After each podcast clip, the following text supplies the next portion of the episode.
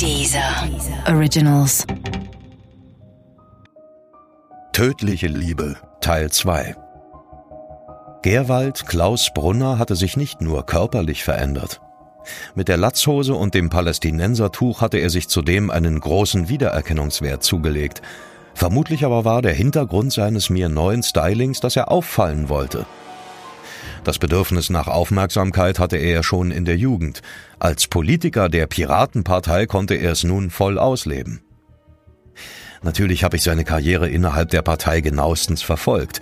Es gibt eben nicht so viele, mit denen man aufgewachsen ist, die plötzlich im hellen Rampenlicht der Politik stehen. Und es war auch nicht besonders schwierig, seine Karriere zu verfolgen. Gerwald genoss das Rampenlicht. Immer wieder war er in Talkshows zu sehen und hielt seinen Kopf bereitwillig in jede Kamera. Er wollte die Aufmerksamkeit und bekam sie. Dass er dabei bisweilen aneckte, war zwangsläufig. Das bestätigte mir Bruno Kramm. Er war Vorsitzender der Berliner Piraten. Ich habe ihn befragt, weil ich mehr über das Drama um meinen alten Leidensgenossen bei den Ludendorffianern erfahren wollte.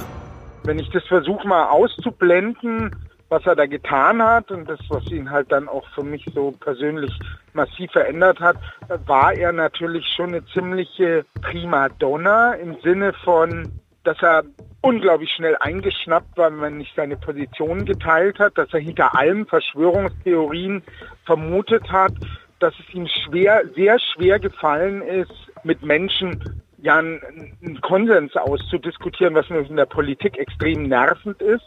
Das erste Mal geriet er mit Charlotte Knobloch, der ehemaligen Vorsitzenden des Zentralrats der Juden in Deutschland, aneinander.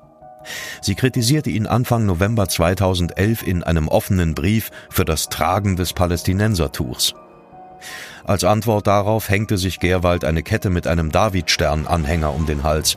Als der Bundesverband schwuler Führungskräfte 2012 alle Mitglieder des Berliner Abgeordnetenhauses zu einem Empfang ins Rote Rathaus lud, bezeichnete er den Verband als Elitenzusammenschluss von Bessergestellten, mit dem er nichts zu tun haben wolle. Leicht machte er es sich und seinen Parteifreunden nicht. Obwohl noch zu klären wäre, ob er überhaupt Freunde bei den Piraten hatte.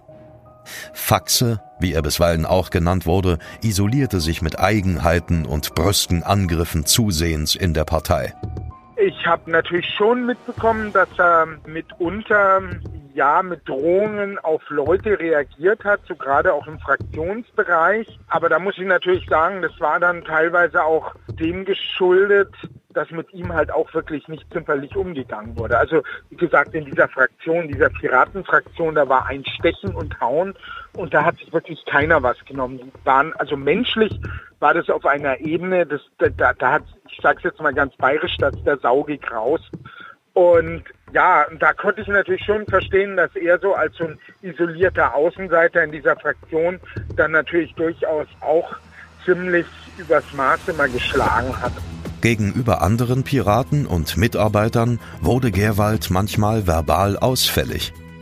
Als innerhalb der Piratenpartei um eine Frauenquote gestritten wurde, twitterte Gerwald, dass die Befürworter einer solchen Quote auch nur Posten mit Tittenbonus wollten.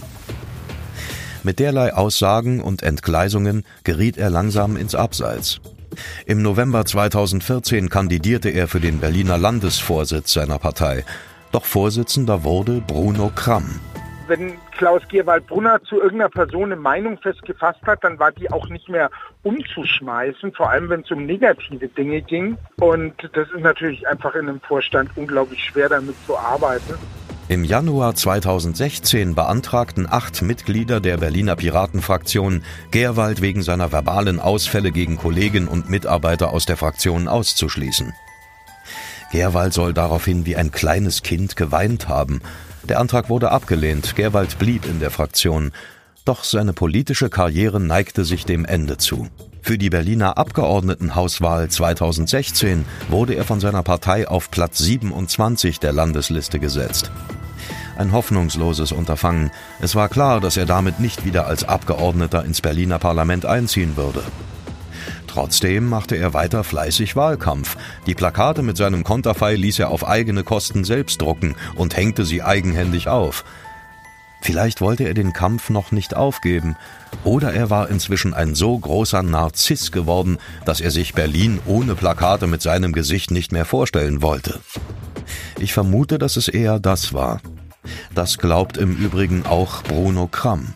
Ja, er hat natürlich noch Wahlkampf gemacht. Also da hatten wir uns natürlich auch sehr gewundert, weil er wurde bei der Listenaufstellung massiv bestraft und sehr, sehr weit nach hinten gerutscht.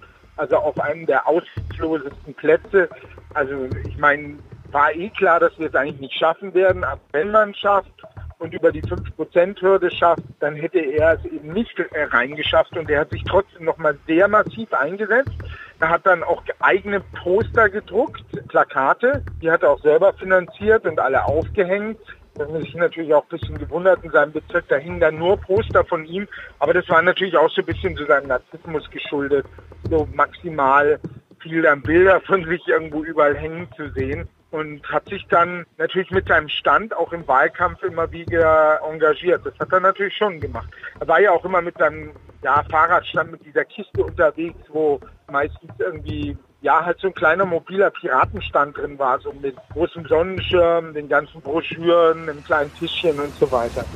Gerwald hatte sich im Scheinwerferlicht der Prominenz gesonnt. Es war zu seinem natürlichen Elixier geworden. Er wollte nicht mehr darauf verzichten. Der Gedanke, wieder in der Anonymität zu verschwinden, muss ihn sehr beschäftigt und vielleicht sogar aufgewühlt haben.